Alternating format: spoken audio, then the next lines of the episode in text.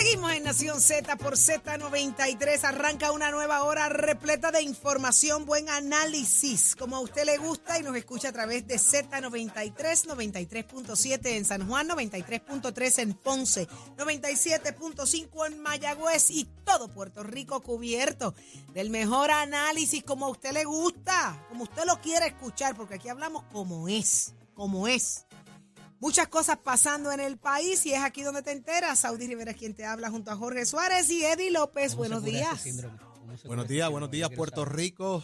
Comienza una nueva hora, 7 en punto de la mañana en Nación Z, 7 y 1 desde los estudios Ismael Rivera de Z93, con el mejor análisis de la radio puertorriqueña, porque todo comienza aquí en Nación Z. Buenos días, Eddie. Una nueva hora de miércoles 4 de enero del año 2023. Mire, esté seguro que ponga la fecha como es, el 2023, ya el 2022 se fue. Hágalo Cuidado cheque, con los cheques. hágalo cheque, hágalo cheque. Levántate que el despertador te está velando y te agarra el tapón. ¿Y con qué se cura el síndrome, Saudi Rivera? Yo no sé qué le pasó a este que está hablando ahí, de a este que está en el. En el Guille Santa Claus. Tiene, adiós, Vivi, tiene Guille Santa Claus. ¿Qué pasa a este? ¿Qué es lo que dice? Espérate, eh, ¿cómo dice? Eh, aquí empezó esta con el síndrome de la reina mora. Si alguien sabe, sabe qué es ese síndrome y, y, Sí, puede decir con qué se cura, no, pues, llora. Por Tú de eso, que por eso grita que nos y escriba llora. en el Facebook a, a ver qué. Sí, no sé. qué se trata que eso? grita y llora. Y antes, y antes de continuar. Zambrana, eh, no deje que te hagan esas cosas, papi. Grita o llora como quiera, pero no deje Ah, que eso te hagan es, él- eso. él lo padece. Será, pues claro, para hablar de eso es porque sabe lo que se siente Eh, y que te lo provoca. Él lo ha vivido en carne propia, pobre muchacho. ¿Quién es? ¿Cómo se llama? Jorge Zambrana. Jorge Zambrana, pobre muchacho. Déjenselo, déjenselo, que si no grita. ¿Qué está pasando? Oye, en temas un poco más serios, nuestro pésame nuestro querido amigo y compañero Raúl, Raulito ¿Qué pasó? Ramos, que su abuelita falleció el día de ayer. Ah, Así que a Raulito, Un abrazo, el abrazo y el Raúl. pésame, Raúl. Sabes que se te quiere mucho, hermano, y fortaleza para ti, para tu señor padre, que sé que Ay, eh, sí. es un Para momento difícil familia. para la familia. Así mismo es, así mismo es. Y en esta nueva hora, muchas cosas pasando. Hace un ratito hablábamos con Tomás Rivera Chávez de lo que está pasando en Puerto Rico y allá en el Congreso, de que no hay eh, eh, speaker aún. Eh, ¿Cuándo se supone que haya un speaker para El darle miércoles se reúne de nuevo el Congreso, la el Cámara Federal. próximo? Este miércoles, este miércoles. Hoy. Eh, hoy. Hoy, Entiendo que es hoy. ¿verdad? Hoy, sí, Hoy, pues hoy se Ah, reúnen bueno. para, para ver si logran la votación. ya, ya el Senado lo logró, eh, porque los demócratas se quedaron allí, eh, sigue Schumer como, como la persona a cargo, líder de la mayoría, para hay que ver si finalmente consiguen los votos. Al fin y al cabo hoy eh, eh, para que McCarthy logre ser el speaker eh, de la Cámara y entonces pues logran al fin y al cabo que haya un, un Congreso eh, que juramente los nuevos legisladores, que hayan comisiones y se, atiendan, y se atiendan varios asuntos que están pendientes de comenzar ya, porque ya, ya perdieron un día de trabajo literalmente. Lo interesante de todo esto es que, como decíamos más temprano, nadie puede juramentar, nadie puede cobrar, nadie puede hacer nada ni comenzar las investigaciones. Hay una un ala ultra conservadora dentro del Partido Republicano que eh, ha tomado casi el control de ese partido, favorecen las políticas del presidente Trump, no necesariamente a Trump, que eso es otra discusión interesante, y que ven a, a- a este líder, a Kevin McCarthy eh, de California, como una persona muy, muy eh, de- eh, liberal dentro del Partido Republicano y por eso no necesariamente están a favor de, eh, de él y de lo que quieren llevar a cabo en cuanto a las políticas, investigar las políticas de Biden y de muchas otras cosas que ha pasado durante estos dos años. Y por eso, por, entre esa lucha es que se ha dado el asunto. Hay uno de los congresistas, que es Matt Getz, que es uno de, las, eh, de, de los líderes de esta ala ultraconservadora, y es quien ayer, eh, a su vez, eh, levanta el asunto. eh, a ti te tienen que nominar dentro del caucus, ¿verdad? O dentro de, de, de, de la- de los congresistas.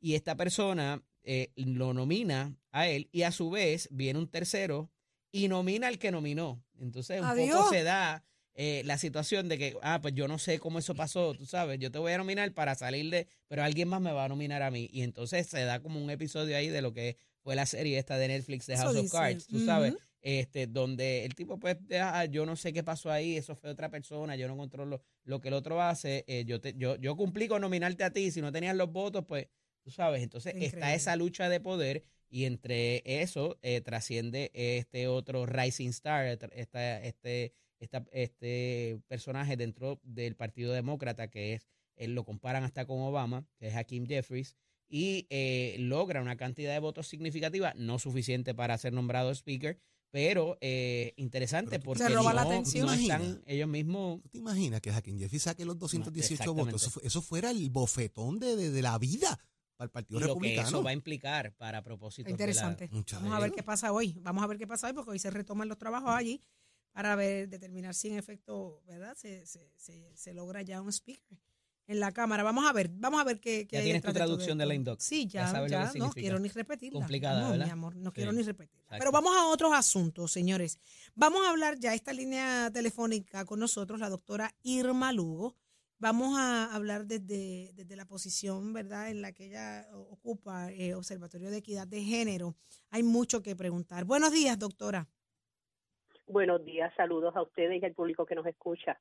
Eh, arrancamos el año muy tristes con un, feminicidio, arrancando a solo minutos, ¿verdad? O previo a, eh, al nuevo 2023. Eh, ¿Se está atendiendo realmente de la manera correcta? Porque sabemos que hay muchos esfuerzos, hay muchos intentos, hay mucho trabajo, hay muchas campañas, eh, pero realmente se está atendiendo en Puerto Rico como, como tiene que ser el, el tema de los feminicidios.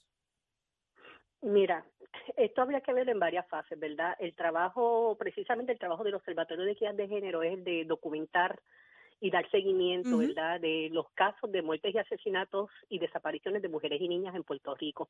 Y este esfuerzo surge precisamente por la iniciativa de organizaciones feministas que a través de los años habían identificado que el Estado, o sea, el gobierno, la policía, no tenían los datos claros sobre este tipo de situación. Y, por ejemplo, el proyecto MACA, junto a Kilómetro Cero, en colaboración con la compañera Carmen Castelló, que es una trabajadora social retirada, que ella por su iniciativa propia desde el año 2011 comenzó a documentar todos esos casos de mujeres asesinadas que surgían en los medios. ¿verdad? Entonces las compañeras logran unos fondos y hacen una investigación triangulando esa información con las actas de defunción del Departamento de Salud. ¿Y que descubren? Uno de los señalamientos más importantes es precisamente cómo la Policía de Puerto Rico tenía representado los datos de muertes y asesinatos de mujeres en Puerto Rico, casi un 27%. Es más, ahora mismo yo les exhorto al público que nos escucha, ustedes pueden entrar por Google, buscar las estadísticas de la Policía de Puerto Rico y van a ver que los datos, muchos datos no están desgregados por el género, su énfasis es solamente en violencia doméstica. De nada. Este de nada, lamentablemente. Y ahí es que surge el esfuerzo del observatorio. Precisamente, ¿verdad? Este, cuando dices, ¿verdad? De que hay muchos esfuerzos, hay muchos esfuerzos, pero nos damos cuenta que falta hacer mucho, mucho más, especialmente en el área de la educación. Lamentablemente, el año 2022, nosotras en el observatorio documentamos 79 casos de feminicidios en su totalidad, pero es importante que la gente que nos escuche entienda que feminicidio es una categoría amplia y hay varias subcategorías. Entre esas subcategorías, por ejemplo, tenemos feminicidios íntimos, ¿verdad? Que fue el caso, lamentablemente, con el que empezó el año 2023 en Trujillo Alto, este, que estos son los casos relacionados a violencia doméstica eh, o con parejas o exparejas. También tenemos feminicidios familiares. El año pasado tuvimos dos casos así. Tenemos feminicidios que están relacionados al crimen organizado. Tenemos casos que están relacionados a que son no íntimos, y así tuvimos un caso también. Y tenemos una categoría que nosotras siempre tenemos presente y eso es parte de nuestro trabajo de volver a revisar cada cierto tiempo dónde, cuál es el estatus de esos casos. Tenemos 50 casos bajo investigación. Y eso te estoy hablando de la totalidad, ¿verdad?, de los casos del 2022. Así que, que los esfuerzos son importantes, el trabajo de las organizaciones es importante, pero es mucho, mucho más importante, ¿verdad? Y, y eso es lo que suelto a la gente, educarnos sobre estos temas, conocer lo que es el ciclo de la violencia, los traumas a largo plazo que esto provoca y a veces conductas que condenamos eh, en los medios, en los periódicos, ¿verdad? Condenamos a las mujeres, pero si está en esa relación, ¿por qué sigue si eso le está pasando? Es porque no entendemos qué, es lo que psicológicamente, cómo afecta a una víctima este tipo de situación, ¿verdad? Y tenemos que ser más empáticos sobre, este, eh, sobre estos temas, conocer más, educarnos como ciudadanos y ciudadanas, y es un trabajo interagencial, ¿verdad? Donde las agencias gubernamentales tienen una gran responsabilidad, pero también intersectorial. Y aquí las organizaciones feministas lo han demostrado, ¿verdad? La importancia de un trabajo multidisciplinario, donde hayan psicólogos, psicólogas, intercesoras legales, trabajadores y trabajadoras sociales, educadoras, para entender y que la víctima pueda entender ¿verdad? ese proceso que está viviendo y eso la pueda fortalecer para poder salir de ese ciclo de violencia. Doctora, yo creo firmemente que todo comienza en el hogar, obviamente, en la educación. Este es un tema, eh, ¿verdad?, de equidad de género que, que aquí políticamente no le quieren meter mano. Lo están tratando como palito, como palito, como palito embarrado en aquello que ya usted sabe. No quieren meterle mano al asunto, le tienen políticamente terror. Seguimos dilatando la educación para, para el respeto al ser humano. Eh, el reconocimiento de los derechos humanos, el trabajo de justicia social y derechos humanos. Y es bien importante cuando tú me dices que los valores comienzan en el seno de la familia, pero piensa en un estudiante, en un joven, un niño o una niña que su entorno familiar siempre ha sido violento. Pues este niño entiende que, en la casa de sus amiguitos, exacto, de sus compañeritos de escuela, es la misma situación. Y por lo tanto, quizás como normaliza esas, esas acciones, y pues esos son los valores que va a asumir. Por eso es que tenemos que tener claro, ¿verdad?, cuál es el tipo de enseñanza que llevamos a nuestros niños y niñas. Por eso el trabajo con perspectiva de género es tan importante, porque es un análisis, este, te digo, por definición, ¿verdad? Multidisciplinario, pero donde nos indica a nosotras, ¿verdad? Para poder entender esas instancias sociales de que crea conflictos. Por ejemplo, no es lo mismo nosotras como niñas cuando nos crían, ¿verdad? Yo no, no, no sé tu edad, ¿verdad? Pero vamos a recordar hacia atrás Recién cumplido, mire, a solo hora, no pues plástico todavía. Eres una nena. Sí, pero es importante pensarlo, ¿verdad? Cuando nosotras como niñas, en nuestros entornos, si tenemos muchos hermanos varones, o, cómo se nos controla, ¿verdad? Las nenas no juegan con carritos, las nenas no, no trepan árboles, las nenas no hacen esto, las nenas no hacen aquello. Entonces, desde pequeñitas, las nenas y los nenes vamos integrando unas ideas de cómo debe ser el comportamiento y las actitudes que debemos vivir. Y esto se refuerza en la escuela, en la iglesia y socialmente. Por lo tanto, ¿verdad? Por eso es tan importante ese trabajo que pueda conocer ese impacto. Mira, Puerto Rico es una isla pequeñita, medimos 100 por 35 de pensar solamente que nosotros nos podemos reflexionar la experiencia de nuestras madres y abuelas en Ponce no es la misma la experiencia de nuestras madres y abuelas en Utuado o de nuestras madres y abuelas en, en Vieques y Culebra. Por lo tanto, por eso es tan importante que desde el Departamento de Educación hay un currículo establecido y en eso falló el Departamento de Educación con la orden ejecutiva del gobernador de Comité ¿verdad? Esa es una de las instancias, pero también tenemos que trabajar con los adultos, con nosotros y nosotras, porque mira este caso de Trujillo Alto, un hombre de 64 años que asesina a su esposa de más de 20 años, una mujer de 60 años que comete este acto delante de sus de su madre y su padrastro, ¿verdad? Es terrible, Terrible. Y aquí vemos esa violencia secundaria que impacta, ¿verdad? A, ese a ese entorno familiar y que para nosotros y nosotras en el Observatorio de Equidad de Género, ¿verdad? Nosotras documentamos también eh, la cantidad de, de niños, adolescentes y personas adultas que quedan huérfanos y huérfanas por este tipo de situación. En el 2022 fueron 54 personas huérfanas que perdieron a sus madres por esa situación de violencia. Muy triste, definitivamente, doctora. Hay mucho que hacer, hay mucho por, por, por luchar. Eh, el tema, yo diría que debe ser una de las luchas principales de todas las organizaciones, exigir que se trabaje el tema a nivel de educación, eh, porque yo noto que, que, que se, se, menciona, pero no, no se es consistente a veces, ¿no? A veces al agotamiento también, la falta de atención de los medios. Eh, pero es la única manera, ejerciéndole la presión al, gobierno para que atienda el caso y el tema. ¿Verdad? Estamos trabajando desde la salud pública, ¿verdad? Desde como lo establece la Organización Mundial de la Salud, de trabajar las diferentes manifestaciones de violencia de acuerdo a los diferentes tipos, de acuerdo a las diferentes poblaciones, en los diferentes espacios, porque no es lo mismo la, violencia intrafamiliar que la violencia comunitaria o la violencia institucional, que también la vivimos, ¿verdad? Y entonces las, las estrategias para combatirla tienen que ser diferentes, pero el énfasis principal es la educación y la prevención, porque lamentablemente el acto más terrible es un feminicidio y ya hay quien interviene en la policía, Departamento de Justicia y Fiscalía, ¿verdad? Ya ahí no, no hay, pero si trabajamos en la prevención, estamos trabajando, ¿verdad?, en salvar vidas. y ese es nuestro énfasis. Doctora, le agradecemos muchísimo el que esté con nosotros y nos gustaría seguir hablando de este asunto. Sepa que, que cuente con nosotros acá en Muchas gracias y para la subirle el volumen al tema, porque hay que hablar sobre Muchísimas gracias. Muchísimas gracias. Doctora Irma Lugo, desde el Observatorio de Equidad de Género. La escuchó aquí en Nación Z. Edith, vamos al análisis. Somos du duros en entrevistas y análisis. Nación Z. Nación Z. Por el habla música y la Z. Este segmento es traído a ustedes por Caguas Expressway, donde menos le cuesta un Ford. Damos paso al segmento del análisis del día. Como todos los miércoles, tenemos nuestro panel explosivo, donde está la ex representante Sonia Pacheco Irigoyen. Buenos días y feliz año, Sonia.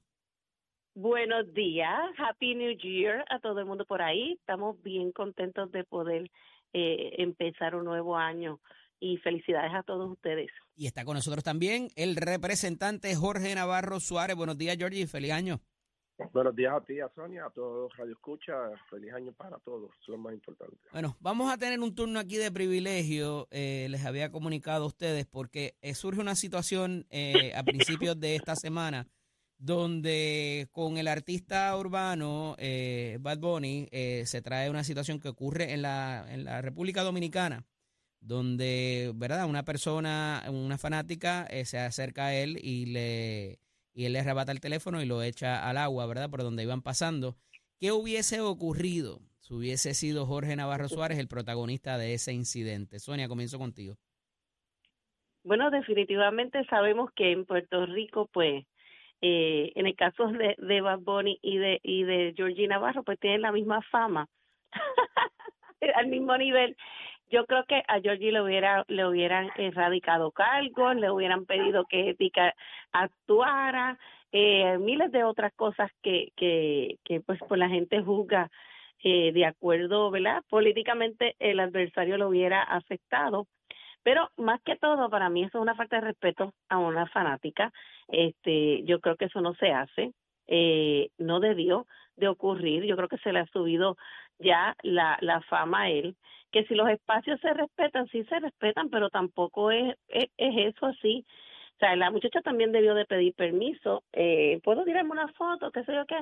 Pero luego vimos otros videos que vi anoche donde él en otra fiesta, esa misma noche, tiró como 10 este celulares al piso, o sea que eso fue eh, estaba como alocado. Yo creo que Georgie no debe nunca hacer una cosa así porque va a tener unas repercusiones muy negativas. El cristal no es igual para, para todo el mundo. Los fanáticos lo ven como un dios, en el caso de, de Bad Bunny, y no creo que sea lo mejor que, que, esté proyectando para Puerto Rico, no es una conducta correcta. Georgie, traigo el tema porque hace unas semanas, ¿verdad? Por un incidente en un programa de televisión, a ti se te censuró, fuiste objeto de hasta un editorial del periódico de aquí en Puerto Rico y, y ciertamente se hablaba, ¿verdad?, de la doble vara que había en términos del contenido de la música, no necesariamente del comportamiento en ese momento de el artista y lo que aconteció en un programa de televisión de entretenimiento donde tú participas, eh, que no es necesariamente tu labor como legislador. Y por eso quería traerlo, ¿verdad? Eh, para que eh, se le ha dado muy poca cobertura a esto fuera de, de las redes sociales y demás, ¿verdad? Los medios tradicionales, como cuando ocurrió la situación en el programa donde participas. ¿Qué tienes que decir a todo esto? ¿Hay doble vara? Claro que hay doble vara, es una hipocresía de parte de, los detractores o de los que son feministas o los que defienden los derechos. Es inaceptable lo que ocurrió con, con el artista de este género. Eh, y entonces han callado el nuevo día, que no solamente hizo un editorial, tres o cuatro páginas directamente a este legislador. ¿Dónde está Cani García criticando la falta de respeto de este artista hacia una mujer? ¿Dónde está eh, todos los detractores? ¿Dónde está el cárcel hablando del macharrismo que dijo de Georgie Navarro? han callado, o sea, se han metido la lengua en el estuche. Y ahí tú ves que cuando no es una persona que, que sea políticamente reconocido o un estadista, no dicen nada, lo, lo aplauden y hay que respetarlo. ¿Dónde está el morusco que lo escuché ayer hablando? Que es bien diferente.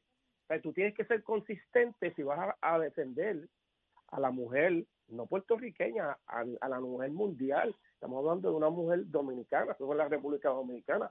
Y como bien dice la compañera, yo también vi otros videos, él tirando los celulares a lo loco y pues eso está aceptable ahora y eso, eso es parte de lo que un artista de, de, renombre de él eh, puede hacer. No, es una doble vara y una falta de respeto hacia la mujer puertorriqueña o hacia la mujer este a nivel mundial de parte de este artista que es uno de los representantes de Puerto Rico. Yo creo que si tú llegas a, a la fama que tú has obtenido, tú tienes que aceptar muchas de estas cosas que son normales y corrientes en el tipo de artista, ya sea deportista, ya sea cantante, ya sea político, donde la gente muchas veces no prefiere dar la mano, prefiere utilizar una selfie y una foto, que es lo que se está ahora, eh, eh, que es el día a día. O sea, esto ha cambiado.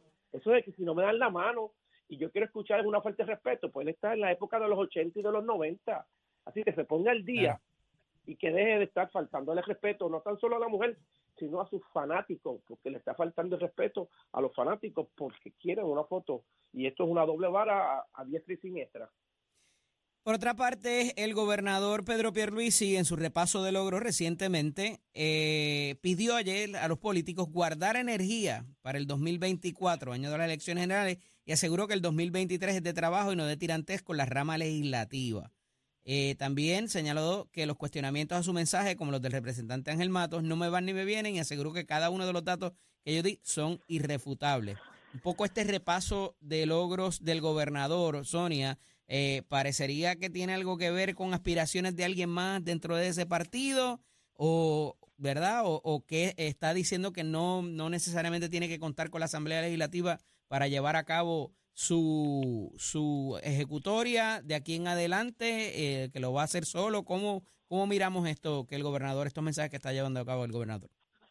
Pues lo primero que tiene que hacer es, como ya siempre estado en estos últimos dos años escondido, que siga escondido, porque esa obra que él, él se auto ejecuta, ¿verdad? Y él dice que se que es de él, que, que trasciende de muchos años, de, porque ahí hay muchísimo, estamos hablando específicamente del departamento de vivienda, donde no se ha culminado la entrega de muchísimos bares, solamente están las solicitudes llenas, que no me venga con el embuste de, decir que hay una, una, unas ayudas entregadas porque es mentira. O sea, estamos hablando de miles. Yo que soy corredora de bienes raíces, que todos los días estoy trabajando, que ahora mismo tengo casos esperando para que bajen precisamente esos incentivos, que llevan meses radicados, cualificados y que la gente este, se supuestamente se aprobaron, yo sí puedo decirle de frente que lo que está diciendo es mentira. Segundo, que no que le dice a los políticos que se aguanten.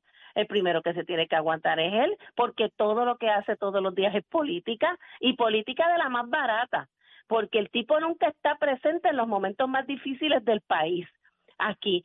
¿Y a quién se lo está diciendo también? A Jennifer, su contrincante, que a todas luces va a ser su contrincante, porque a los de la Asamblea Legislativa tiene que respetarlo el presidente del Senado y el presidente de la Cámara están bien claritos del trabajo que tienen que hacer y sobre todo los legisladores. Y lo que hizo el portavoz de la, de, la Cámara de Representantes, Ángel Mato, es correcto. Aquí hay que señalar los trabajos incompletos. Aquí no podemos seguir llevando a la luz pública de que se ha hecho, se ha hecho, se ha hecho, cuando aquí todavía lo hay. Hay gente con toldos azules, hay gente que no ha culminado su desarrollo en sus casas de, de, de, terminar una casa segura después de un huracán cuando han habido miles de dinero. Aquí los problemas de salud, un país donde las medicinas cuestan tan caras versus los otros países que uno va y te puedes comprar una insulina por 25 pesos ah, como, compré yo en Colombia para unas amistades, porque en Puerto Rico le salía un ojo la cara comprarse una medicina teniendo plan médico. Yo creo que están bien desenfocados, sí hay que trabajar, es un año de mucho trabajo para Puerto Rico y no es un trabajo de politiquería barata, es un trabajo que hay que hacer para que la gente pueda estar tranquilo, pero que tampoco venga a decirle a la gente que no estén fiscalizando, porque lo que hizo el representante Ángel Mato fue fiscalizar una obra incompleta. en, en el caso de lo que habla el gobernador, incluye a toda la Asamblea Legislativa, parecería, ¿no? Eso lo incluye también a la delegación del Partido Nuevo Progresista. Claro que sí, que hay que seguir trabajando mano a mano con las diferentes delegaciones y fue claro que dejen esas energías para el 2024, que es año de elecciones. Estamos a mitad de cuatrenio y hay que seguir remando juntos. Eso es un mensaje bien claro y bien contundente que los detractores de la administración de Pedro Pierluisi tratan de, de, de desvincular cuando tú ves datos específicos de lo que se ha hecho, hacia dónde nos dirigimos. En el caso de salud, a nivel mundial dimos cátedra de cómo atender la pandemia y fue reconocido por los Estados Unidos y por muchas jurisdicciones de cómo Puerto Rico se comportó en lo que es en lo que es el desempleo, ahí están los números, el índice más bajo en toda la historia 5.2% de desempleo, el índice económico también. Son datos que no hay forma de tú refutarlo, solamente con politiquería y tratando de vindicar lo que está ocurriendo. La criminalidad bajó a 10% menos que el año pasado, de que este año empezó bien, bien difícil, con un montón de matanzas que eran eran difíciles de tú prevenir, porque eran de acecho, era contra personas en específico, era contra familiares entre ellos mismos, cosas que tú no puedes prevenir. Tienes que tener un policía en cada residencia para tú evitar ese tipo de matanza como se dio en estos primeros tres días de este año. Pero la posible, la posible aspiración de Jennifer González, ¿será lo que lo tiene ahora a él eh, tratando de llevar a cabo todos estos logros de, presentar? No se ha hecho nada diferente. Estoy citando a Alejandro García Padilla en un, programa televisivo o una emisora televisiva, eh, eh, en una emisora diciendo que eso es lo que hacen los gobernantes a mitad de todo su cuatrenio, decir sus logros de lo que se hace, de dónde estamos y hacia dónde nos dirigimos. Nada diferente que en el pasado no haya ocurrido. No es que si va o no va a ocurrir. Ya este año, en diciembre, es que se radican las candidaturas pero cada gobernante a nivel de los Estados Unidos, a nivel de Puerto Rico, utilizan o cuando llegan a mitad de su cuatrenio, exponen dónde están, qué se ha hecho y lo que se hace es darle luz a la gente para que sepa todos los proyectos energéticos, todos los puestos de vivienda, hacia dónde van dirigidos, cuántos están en realizarse, cuántos faltan por no realizarse. En otras palabras, son datos irrefutables y que al Partido Popular le molesta porque se está haciendo Pero fíjate, Georgie, pero fíjate, Georgie, ¿Por qué el gobernador no es tan franco? Ya que es el abogado de Luma, es el abogado de Luma y no plantea lo que realmente, lo que realmente le pasa al pueblo de Puerto Rico. Tenemos la peor energía eléctrica que nos pueda a nosotros servir como como personas en cada uno de nuestros hogares, el costo más elevado, un contrato ineficiente, nebuloso, donde ahora mismito hay muchos señalamientos de qui pro quo, donde hay señalamientos de compañías de ellos mismos tratando de ganar y no vemos la, eficiencia que tantos esperábamos. No podemos seguir así. Los pequeños negocios son los que más están sufriendo porque precisamente no ha, no ha habido una medida que pueda ayudar a esta gente a echar hacia adelante porque todo lo de la todo el tiempo es aumentos aumentos aumentos empezamos el año con aumentos en las carreteras aumentos aquí aumentos allá no puede ser logros tener a la gente en opresión todo el tiempo este, deprimida porque no pueden cumplir con sus cosas. Yo, Así que, rápida, que me tengo que ir. La realidad. Los maestros, ahora viene una reforma contributiva para hacerle justicia a todo el trabajador. Se ha dado un montón de incentivos beneficiando a los comerciantes. Esto es una isla, esto padece de lo que es eh, las alzas y bajas de los mercados internacionales en los precios del petróleo. Pero decir que no se ha dado ayuda es faltarle a la verdad. Este, por favor. Gracias a ambos por estar disponibles para nosotros. Hablaremos la próxima semana. Un fuerte abrazo. Mire, me pagó, me pagó. Está bueno. Bye. Un abrazo. Bye. Este segmento es traído a ustedes por Caguas Expressway, donde menos le cuesta un Ford. Nación Z presenta, presenta a, a Tato Hernández en Somos Deporte. Por el habla música y, y, y Z93. Y ya está listo Tato Hernández. Somos Deporte, Nación Z. Vamos arriba, vamos arriba, vamos arriba, que el de mi pueblo está caliente. El Benito, ay mi madre, señor. Era bueno ¿qué pasó ahí? Bueno, vámonos con el boxeo, señoras y señores. Tato Hernández, Nación Z, Somos Deporte, con los pisos de Mestre Escola y tenemos la información de que el 2023 va a tener mucho de qué hablar para el boxeo en Puerto Rico. ¿Por qué?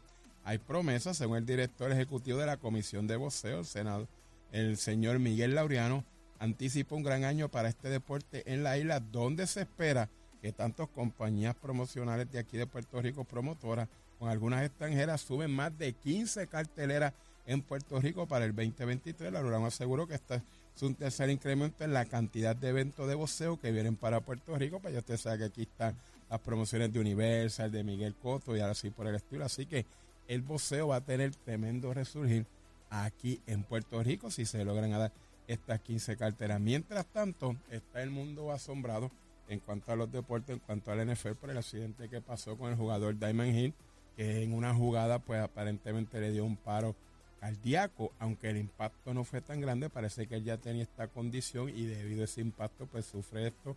Gracias a Dios que el equipo de Búfalo y su equipo técnico y médico pues pudieron rápido restablecer a, este muchacho en lo que es la condición y llevarlo en ambulancia para el hospital más cercano.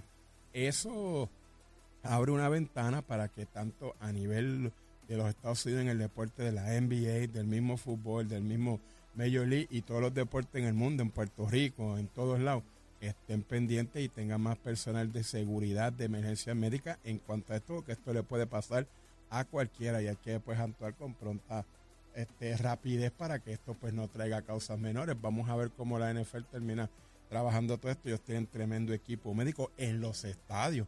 Hay asistencia médica y camillas y todo eso para operaciones que tuvieran que ser emergencia, tanto como en la Grande Liga, pero vamos a estar pendientes a esa noticia y a ese desarrollo. Usted se entera aquí en Nación Z, Somos Deporte, con el auspicio de Mestre Escuela, que ya estamos en el proceso de matrícula. Nuestra matrícula para febrero 2023.